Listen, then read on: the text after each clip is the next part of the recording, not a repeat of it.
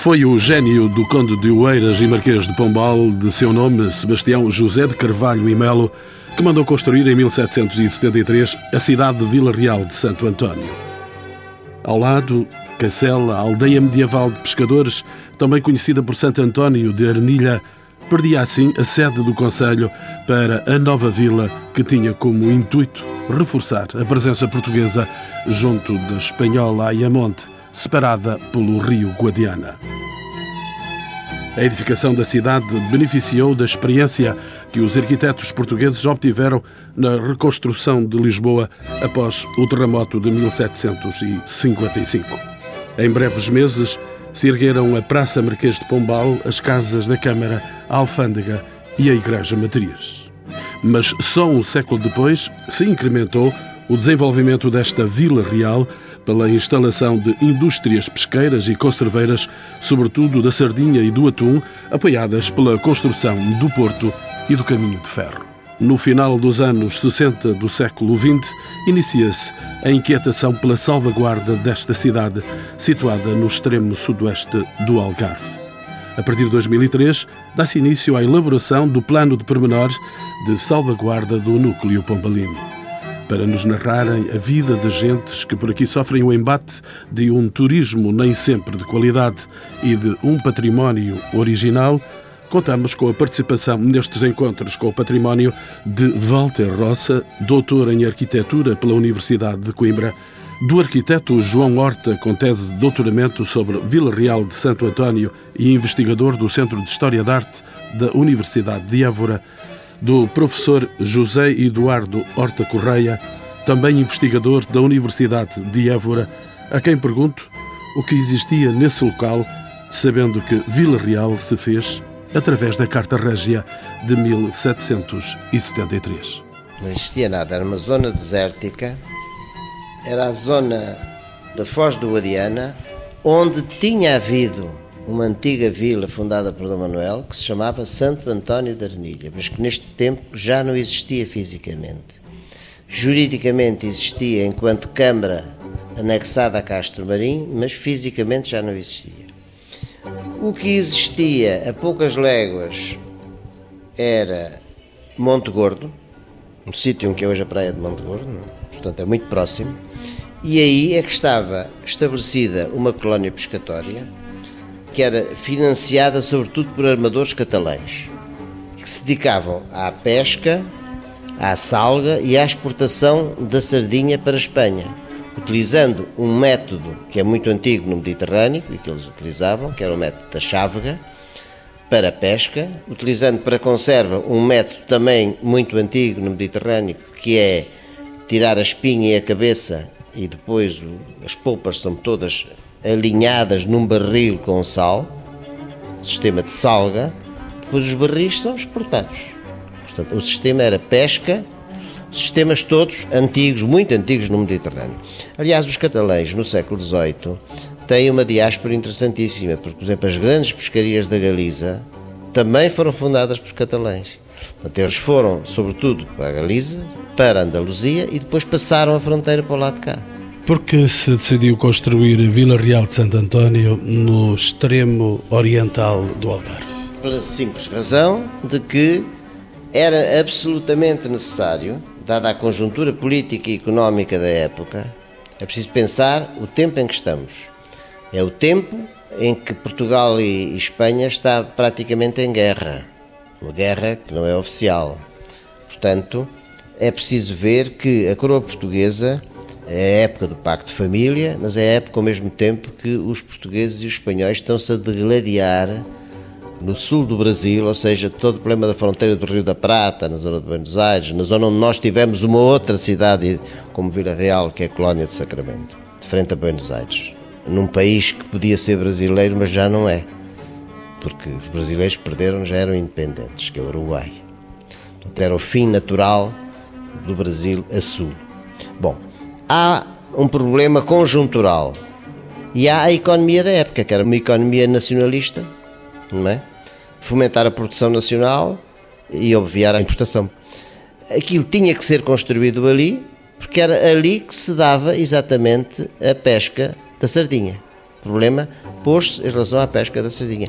Mas, numa conjuntura, é preciso ver, numa conjuntura de reformas pombalinas, que excede não só aquela zona, como o resto do Algarve, que vai ter o país inteiro, ou até o Brasil. É a época das grandes companhias monopolísticas, em que o Marquês de Pombal redescobre o Douro, com a Companhia das Vinhas do Alto Douro, é o grande exemplo, faz a Companhia das Pescarias do Algarve, que era para o atum, as pessoas confundem uma coisa com outra, era portanto para toda a costa do Algarve, faz companhia do Grão-Pará e Marinha, bom, todo o sistema económico monopolista, estatal e estatizante do Marquês. E faz então uma Vila Real. Faz Vila Real, não no sítio de Monte Gordo, isto é muito importante que se diga, mas num sítio deserto, como eu disse, em frente à Espanha, na margem do Guadiana. Porquê é que faz ali? E é interessante porque depois os fisiocratas, passados 50 anos, que eram todos antipombalinos, não é? na academia, eles vão dizer que o Marquês fez com que os pescadores quebrassem o ninho natural de relação com o mar. É interessante a crítica dos fisiocratas. Mas o problema não era esse, é que quem estava lá, quem estava nessa colónia, eram armadores catalães que pegavam no peixe e mandavam-no para a Espanha e não pagavam impostos. Portanto, o problema da fiscalidade resulta numa aquilo que eu chamo a guerrilha das pescarias, que é muito interessante, porque quer a coroa portuguesa, quer a coroa espanhola tem sempre a mesma política, não é verdade? Que é aumentar as exportações e não querer importações. Ora, qual é a política do Pombal? A política do Pombal é transformar aquela zona, não interessa que fosse Monte Gordo ou não fosse, transformar aquela zona num centro de indústria, podemos já chamar assim, porque é utilizando o artesanato da sardinha, portanto, pesca, aqueles três elementos que eu, que eu anotei. A pesca com a arte da chávega, a salga com o sistema das barricas de peixe salgado e a exportação.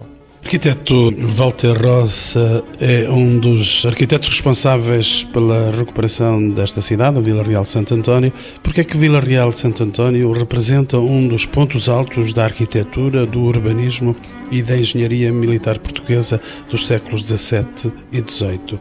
São verdadeiras estas afirmações, professor Walter Rosa? Eh, com certeza, eu diria até que a pergunta seria de uma reformulação, porque não é um dos pontos altos, eu diria mesmo que é o ponto alto. E porquê? De facto, o Império Português é o primeiro império de escala mundial, é uma coisa que nós muitas vezes nos esquecemos, produzido a partir de uma nação pequena, demograficamente deficitária para essa, para essa ação. E uma das coisas que foi necessário fazer foi aquilo que os historiadores da expansão falam, foi necessário aprender o Império, fazer a aprendizagem do Império. E uma das coisas que ocorreu foi precisamente a verificação da necessidade de que civilizar é urbanizar. Não há civilizações, já o Brodelo dizia, não é? Não há civilizações sem rede urbana, sem urbanização.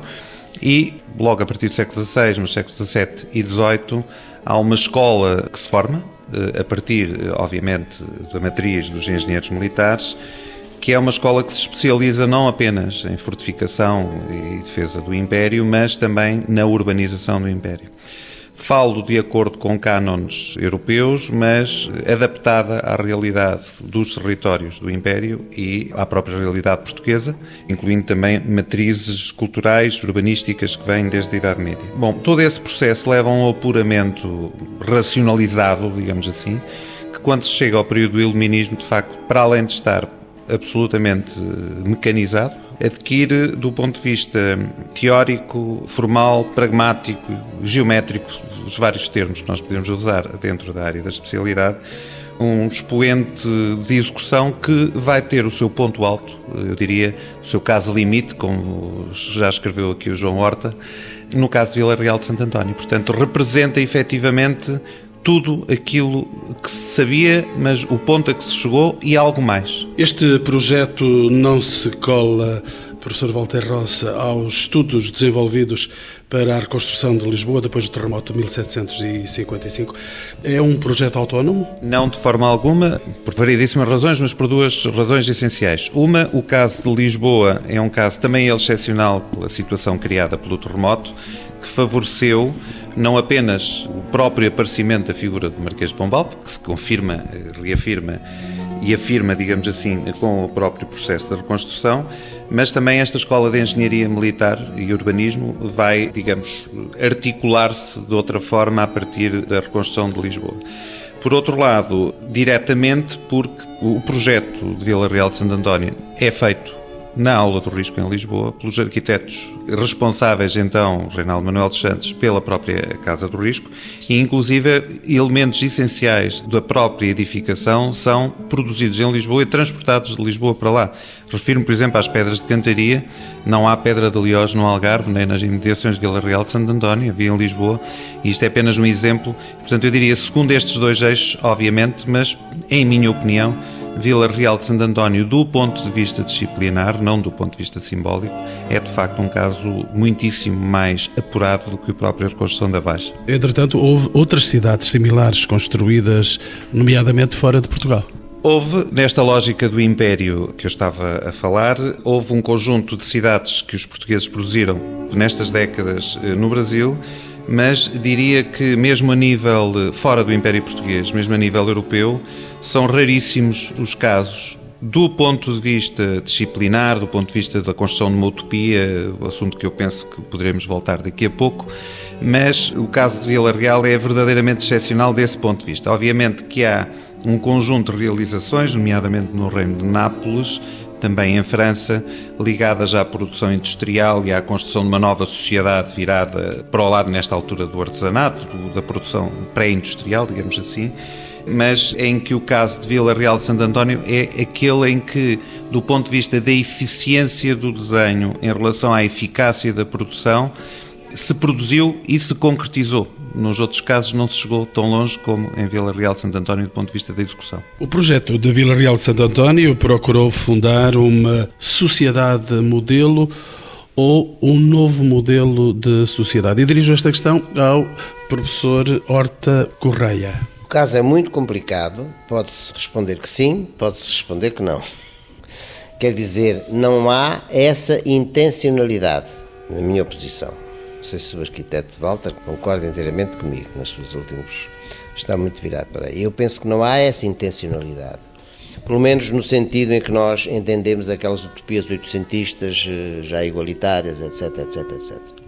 Agora, o que se procura não é fundar uma sociedade modelo, o que se procura é concretizar os ideais do iluminismo. E os ideais do iluminismo têm como escopo a felicidade pública. Portanto, indiretamente, se nós dermos a volta, vamos chegar à conclusão que é, em vez do não é o sim. Não sei se estou a ser muito complicado. Professor Horta Correia, deixe-me entretanto saber do arquiteto Walter Roça.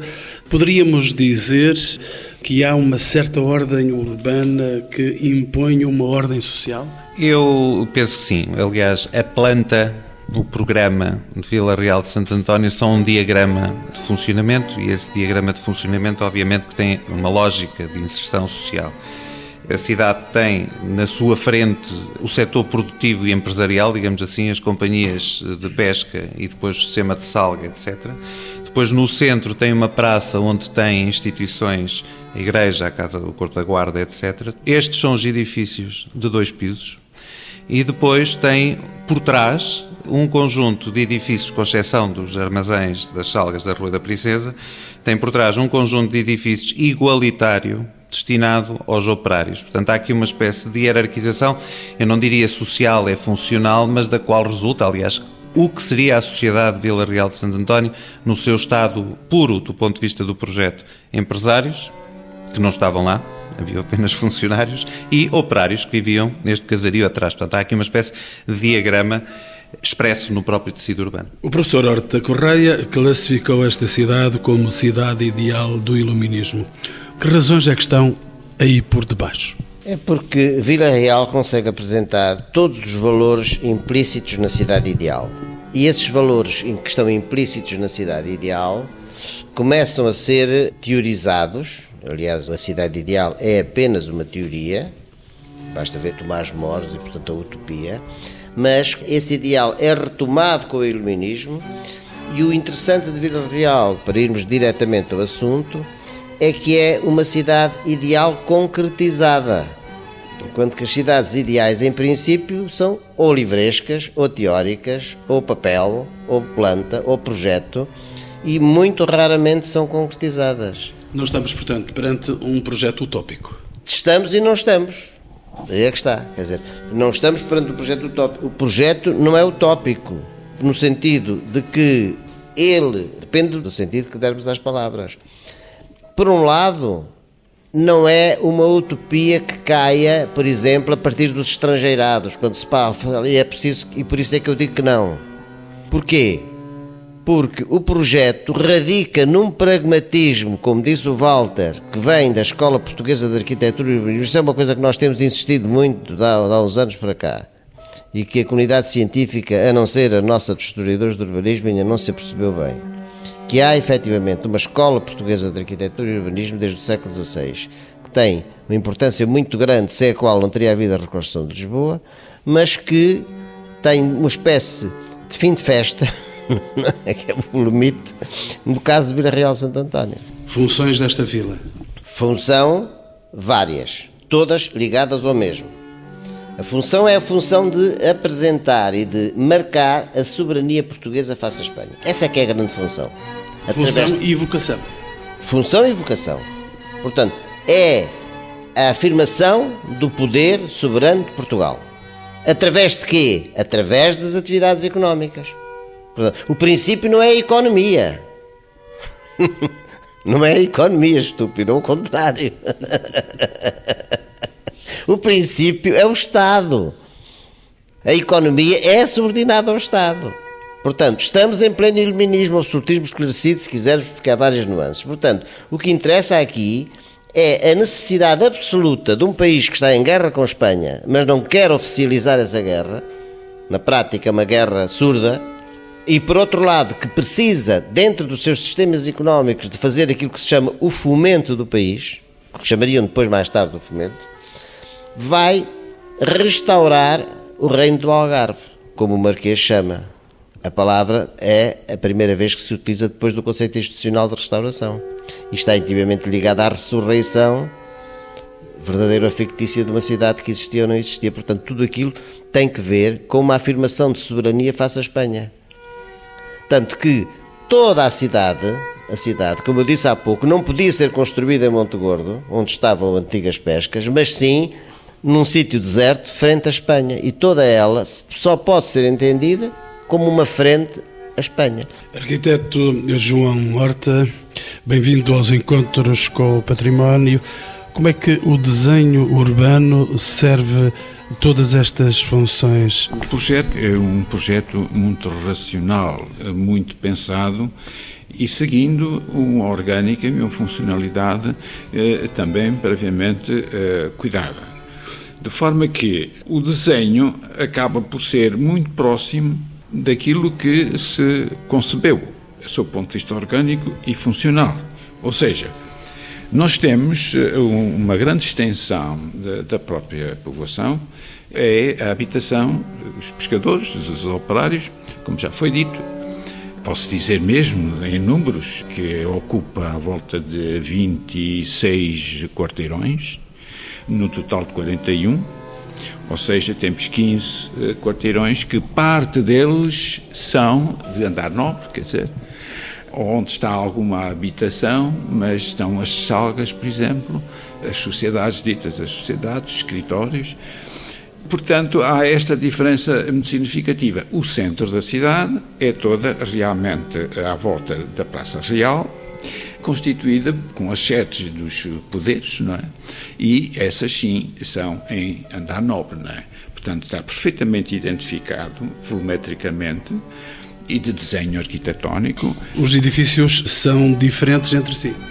Os eh, edifícios não é bem esse o caso. Quer dizer, a tendência é para dar uma uniformização formal muito grande.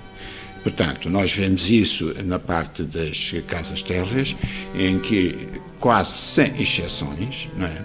há realmente um módulo que se repete insistentemente, que é a porta-janela, quer dizer, a habitação habitação unifamiliar.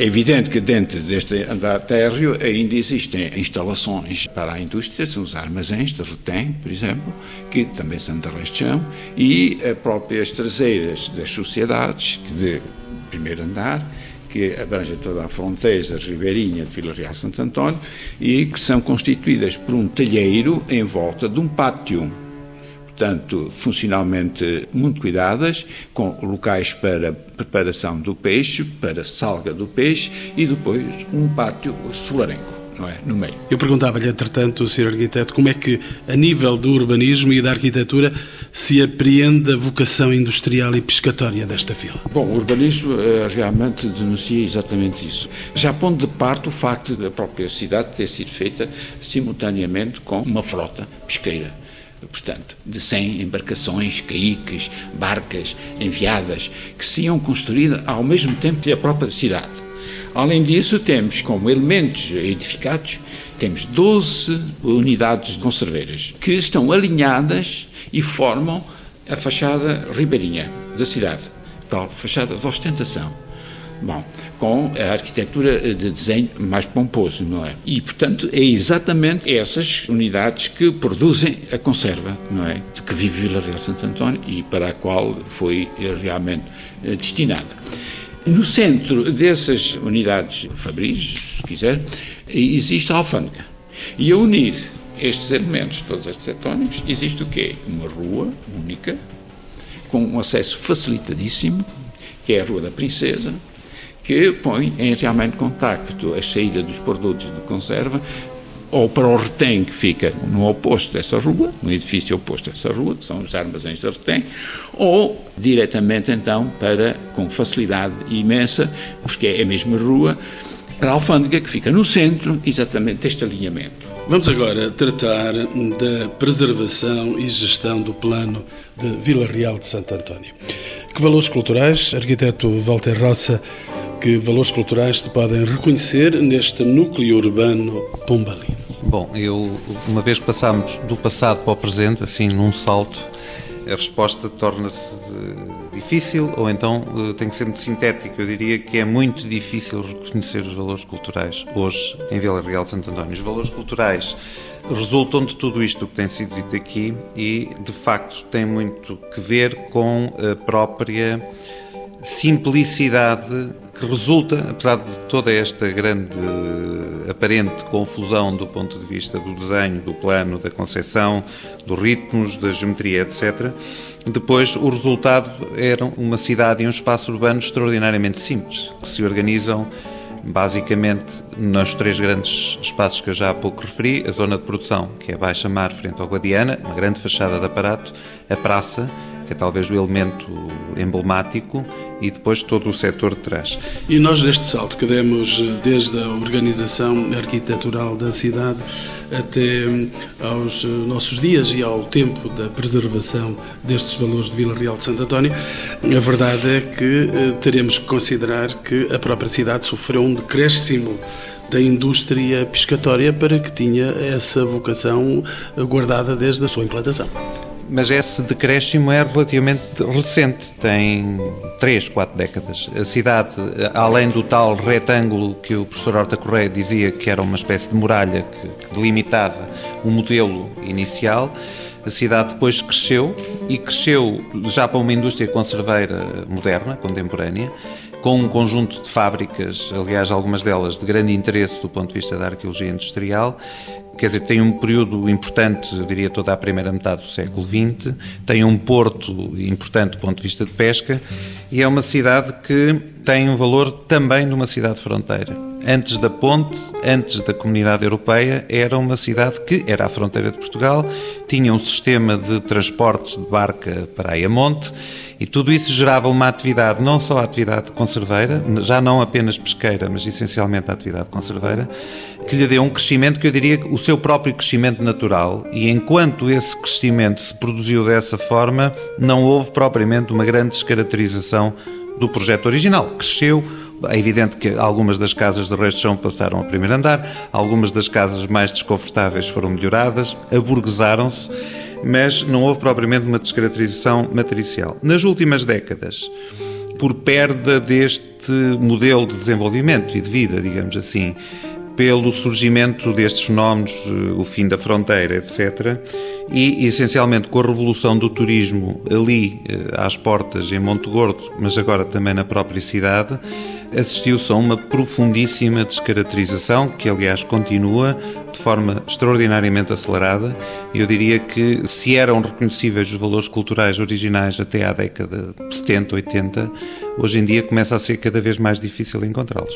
Houve um primeiro documento que procurou salvaguardar esses valores e esse documento data de 1968 e foi da autoria do arquiteto Cabeça Padrão. O que é que se procurava salvaguardar no final dos anos 60? É um, arquiteto Walter Rosa. É um documento absolutamente visionário. O trabalho do arquiteto Cabeça Padrão, eh, na Direção-Geral de, de, Urbanização, na altura, é um estudo geral sobre a arquitetura, a preservação da arquitetura no Algarve. Na década de 60, começa-se a dar os primeiros passos naquilo que veio a ser o Algarve turístico, que nós hoje conhecemos. Ele tem essa percepção e no meio disso tudo, curiosamente, encontra Vila Real de Santo António. Há já alguns textos anteriores que revelam esse interesse. Não esqueçamos, por exemplo, que o interesse pela Baixa Pombalina é de 74 e, portanto, este documento do cabeça padrão de 68, portanto, o que é revelador, a classificação da Baixa como património, como imóvel de interesse público é de 74 e, portanto, ele elabora um documento no sentido de chamar a atenção e de se iniciar um processo de classificação que se iniciou, mas que infelizmente não teve, não produziu efeitos. Mas é um documento visionário.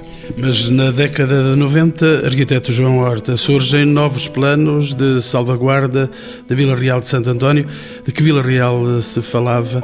Apenas do seu centro histórico? Relativamente ao chamado centro histórico, que na altura, enfim, era reduzido pensava que só a praça e a chamar, portanto, a frente Ribeirinho, seria interessante sob o ponto de vista patrimonial e só isso é que valeria a pena um certo esforço de conservação.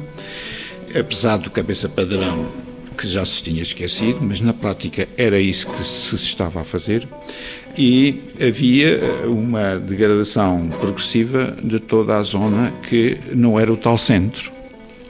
Ou seja, aqueles bairros sociais imensos, aqueles dois que se pagavam por uma ponta, que era a grande área da habitação térrea, que era naturalmente mais frágil e, portanto, mais apetecível, uma vez que os restos são, para realmente uma ocupação desmedida. Tanto mais que essa parte era menos valorizada que a outra, não é? Ninguém discutia a conservação da praça, não é? Portanto, nem da baixa-mar. Em, em termos, eu digo isso relativamente, porque o resto era um bocado eh, desprezado nesse sentido. Mas avançaram alguns planos de salvaguarda e o senhor arquiteto, naturalmente, que fez implementar. Infelizmente, não foi possível chegar à conclusão de nenhum plano de salvaguarda. Houve simplesmente a minha entrada lá, em 86, foi realmente eh, um ato quase de coragem, porque aqui estava de tal maneira abandonado e o que a entidade camarária nos oferecia não era totalmente seguro, não é? Portanto, tive apenas não o, o trabalho de um plano normal, é, portanto, feito no meu ateliê e com a contribuição de vida, é? mas de técnicas e, e especialistas, mas o contrário, apenas um contrato individual em nome pessoal com a Câmara para tentar encontrar soluções para eh, suster a degradação da área de habitação térrea, sobretudo essa que estava a ser mais assaltada, digamos assim. E a salvação para Vila Real de Santo António surge em 2003. Provavelmente, eh, vamos ver, vamos ver. Há um plano de pormenores? Há um plano que evidentemente está em implantação, penso que ainda, não é? O professor uh, Walter Rosa dirá melhor que eu isso, mas eu tentei fazer o possível nessa altura. Portanto, arranjei uma ideia estratégica com o professor Horta Correia, não é? O que é que é Vila Real, o que é que interessa salvar imediatamente. Ou, ou melhor, o que é que se pretende chegar com qualquer intervenção? No fundo, era isto. Arquiteto Walter Roça, a que é que se chegou então, depois deste sofrimento arquitetónico e arquitetural da história? Eu diria que se chegou a mais sofrimento. Basicamente, os trabalhos decorreram de 2003 a 2005. Obviamente que tentámos ler e aprender com os ensinamentos dos nossos professores chegámos a um plano, um plano de pormenor de salvaguarda que ficou concluído em 2005, depois houve mudança de direção municipal, digamos assim, e só há cerca de dois anos é que o plano se tornou eficaz. É um plano, aí sim, abrangente, que abrange não só a zona pombalina propriamente dita, mas também um, um perímetro, uma buffer zone, como nós diríamos, que parte de alguns pressupostos relativamente simples. O urbanismo é o que está em questão para salvaguardar em Vila Real de Santo António, é o plano. Não interessa, o, o, digamos, o caso a caso, os edifícios em si, autonomamente, poderá haver um ou outro, edifício de alfândega, etc., que possam ter algum interesse, mas ali ou se salvaguarda tudo ou não vale a pena salvaguardar nada, porque os edifícios em si, autonomamente, são curiosos, mas não são mais do que isso. O conjunto é, assim, verdadeiramente excepcional. Eu diria excepcional a nível nacional, excepcional a nível mundial. E esse é o grande drama, porque o plano tinha como princípio congelar o crescimento, compensando os proprietários por isso, o crescimento vertical, as pequenas alterações, compensando as pessoas por isso. Tinha um modelo de desenvolvimento e uma série de mecanismos. Tem havido uma extraordinária dificuldade em colocar em execução os mecanismos essenciais, não por incompreensão, mas porque de facto me parece que teria que haver uma gestão partilhada que não pode ser meramente autárquica. As autarquias são necessariamente permeáveis a um conjunto de situações que não permite a salvaguarda de um plano e, digamos, de um bem deste tipo. O plano, como disse há pouco o João Hortas, no fundo está eficaz efetivamente há dois anos. O essencial do plano, os modelos de gestão, de implementação, a perequação, uma série de mecanismos que até diria que são inovadores, não foram ainda postos em prática Ainda não perdemos a esperança que sejam postos em prática, mas a situação continua com algumas nuances e uma ou outra passa em frente, continua mais ou menos na mesma. E teremos uma Vila Real de Santo António a responder às exigências do turismo atual? Arquiteto João Horta. Não, é, a minha esperança é que o turismo atual não é propriamente aquele que o Vila Real de Santo António merece, não é? Sobretudo, não é? Não quer dizer que se exclua algum turismo, mas parece-me que o mais indicado para Villarreal Santo António, se grande aposta no futuro nesta questão do turismo, é o turismo cultural, evidentemente. E sim. O turismo cultural, professor Horta Correia. O turismo do Algarve nasceu mal, como hoje é reconhecido por todos nasceu mal porque se entendia que o Algarve não era nada, não tinha monumentalidade. Eu costumo dizer aos meus alunos que leiam o Guia de Portugal e logo veem que a concepção que no princípio do século XX se tinha do Algarve era uma região que não tinha monumentalidade, não tinha produção, não tinha nada. Até se diz no Guia de Portugal, reeditado pela Gulbenkian, aquele livrinho verde que toda a gente tem em casa, que as mulheres do Algarve são feias porque têm a herança morisca. É sempre um pagode no princípio das aulas, porque esta coisa está escrita no livro, continuamente reeditado pela Gulbenkian. Portanto, é esta ideia. Ora, qual foi o raciocínio dos homens dos anos 60? Se não serve para nada e tem bom clima, ao menos que sirva para o turismo. E o turismo destruiu o Algarve totalmente. Destruiu o Algarve porque foi a galinha dos ovos de ouro. Isto é um plano nacional mas executado no terreno por uma natural coligação entre autarcas e patos bravos, como se dizia na época. Hoje já não se pode dizer, mas é como na altura, portanto estamos a falar dos anos 60, 70. E destruíram por completo. Destruíram por completo tentando canalizar o turismo que aparecesse. Ora, o turismo que aparece com este tipo de arquitetura e de intervenções é aquilo que mais tarde se vê a chamar de turismo de pé descalço, tirando um ou outro ricaço que entretanto punha uma casa em Vila Moura ou ia jogar golfe, etc. Este turismo faliu, acabou. Eles não têm consciência que isso acabou. Os diretores do turismo do Algarve ainda estão esperançados que ele continue, mas acabou acabou. E acabou mais depressa do que todos pensávamos por causa da crise. Arquiteto Walter Roça, uma última questão. Deixe-me perguntar-lhe a si, que é um dos autores da recuperação de Vila Real de Santo António. Temos uma cidade de pedra e cal para continuar com os desafios do futuro. Temos uma cidade de pedra e cal que ainda é possível continuar e desenvolver em pedra e cal e temos uma cidade de betão que nos causa algum desconforto, mas que também é reversível. Eu penso que Vila Real de Santo António tem uma matriz genética, que é esta que temos estado aqui a falar, que é o seu plano, que tem uma energia enorme, que ainda não foi apreendida e que pode, eh, e ando a dizer isto há muito tempo, não só eu, pode levar a concretizar um modelo de desenvolvimento sustentável, como agora se diz, para muitas décadas, se não mesmo para muitas gerações, e que quebra este ciclo, que eu penso que é o ciclo não apenas do Algarve, mas muito especial de Vila Real de Santo António, de modelo de desenvolvimento falhado em modelo de desenvolvimento falhado. Falta um modelo de desenvolvimento. Vila Real de Santo António é, do ponto de vista de património urbanístico, um caso único a nível mundial, muito facilmente classificável como património da humanidade, desde que se demonstre, são precisos provar três coisas. Primeiro, a valia do bem, facílimo. A existência do bem, está lá. Três, ter um modelo de gestão capaz e implementado, isto é, que os organismos públicos, e estamos de acordo que não pode ser apenas a autarquia, que em diversos momentos tem demonstrado vontade nesse sentido, mas que tem de ser auxiliada pelos poderes públicos, tem que ter um modelo de gestão que permita a reversão do que está a acontecer e efetivamente fazer daquilo um grande polo, que não apenas do Sotavento Algarvio, eu diria mesmo de todo o sul da península, porque é um caso verdadeiramente excepcional, que espanta toda a gente quando eu, em congressos eh, lá fora, em reuniões científicas, apresento o caso. Quer dizer, é como sempre uma coisa que só é reconhecida a sua valia no estrangeiro, não por nós e não pelos locais. E este é o meu sonho para Vila Real de Santo António, para aquela pedra e cal, que acho sim que está de pedra e cal.